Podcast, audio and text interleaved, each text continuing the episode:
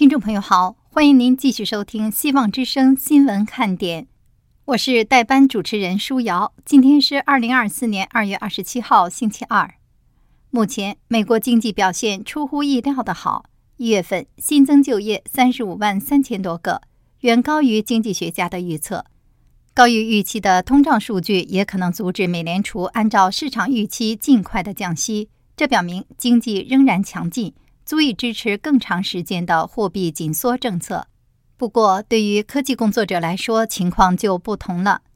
根据 Layoff Fye 的数据显示，虽然美国就业市场总体上仍然非常强劲，但是科技公司在2024年前两个月已经裁员超过了4万多人。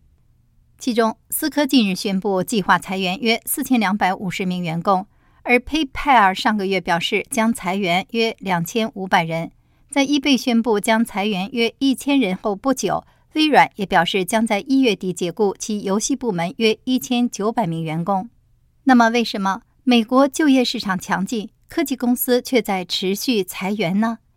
专家告诉《国会山报》，人工智能爆炸性增长的一年可能是最近裁员的关键因素之一。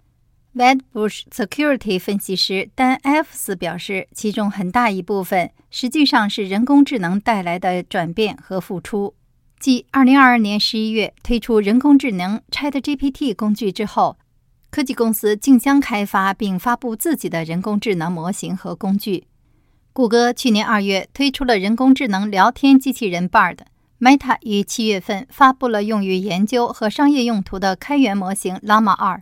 哥伦比亚商学院管理学副教授丹尼尔·科姆则表示，每个产品部门都在尝试如何将人工智能融入他们的商业模式、产品和功能中。这就是为什么你会看到他们解雇了一些与人工智能无关的开发人员。根据追踪科技企业裁员情况的 Layoffs Fye 数据，到目前为止，2024年约有4万2324名科技员工被解雇。这相当于平均每天裁员七百八十多人。二零二三年，近二十六万三千名科技员工被解雇，平均每天约有七百二十人失去工作。而在湾区，自二零二二年这一波裁员潮开始以来，湾区已经失去了三万七千一百个高科技工作，包括二零二二年的一万零三百个工作，二零二三年的两万一千六百个工作，以及今年以来的五千两百个工作。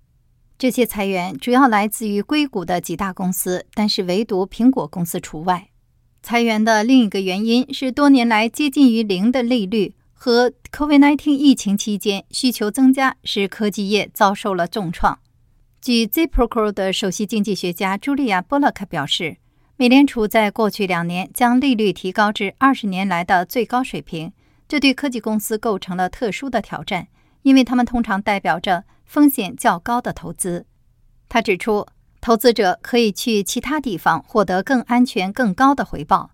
利率上升也会让美元走强，让科技公司更难打入国外市场。布拉克说，就在几年前，科技公司面临着独特有利的金融环境，当时利率约为零，人们在疫情期间只能使用手机和电脑。布拉克分析的美国劳工统计局数据显示。二零一五年到二零一九年期间，科技相关产业的就业人数复合年增长率约为百分之四点五。从二零二零年四月到二零二二年的四月，随着美国从疫情中恢复，这一比率飙升到了百分之七左右。Glassdoor 首席经济学家丹尼尔·赵称这种情况为疫情下的过度招募。他说，科技业有许多公司压注于疫情时代的趋势。但最终未能获得回报。赵告诉《国会山报》说，最近该行业裁员很大程度上是对这一趋势的回应。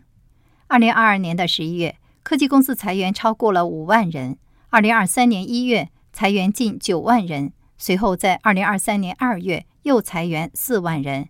分析师埃弗斯指出，许多科技公司和大多数经济学家一样，预计二零二三年将出现经济衰退。但是这一预测从没有实现。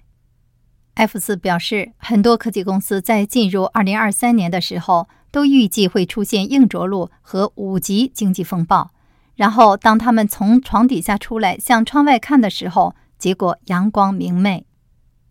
相反，美国经济似乎有望实现软着陆。通货膨胀率在二零二二年六月达到四十年来的最高点百分之九点一，此后截至一月份已经降到了百分之三点一。同时，经济仍然出乎意料的保持弹性，失业率维持在百分之四以下，就业增长持续超过预期。艾弗斯说：“除非你有天文馆的望远镜，否则很难发现经济衰退。”听众朋友。在美联储降息周期下的机会和挑战在什么地方？你想不想了解2024年联储局的宏观政策对房市和股市的影响？你想知道大选年的投资机遇与市场预测吗？这里有一个免费的讲座信息分享给您。主讲人 Jerry 张是一名出色的房地产经纪人，他对宏观经济一直有着浓厚的兴趣。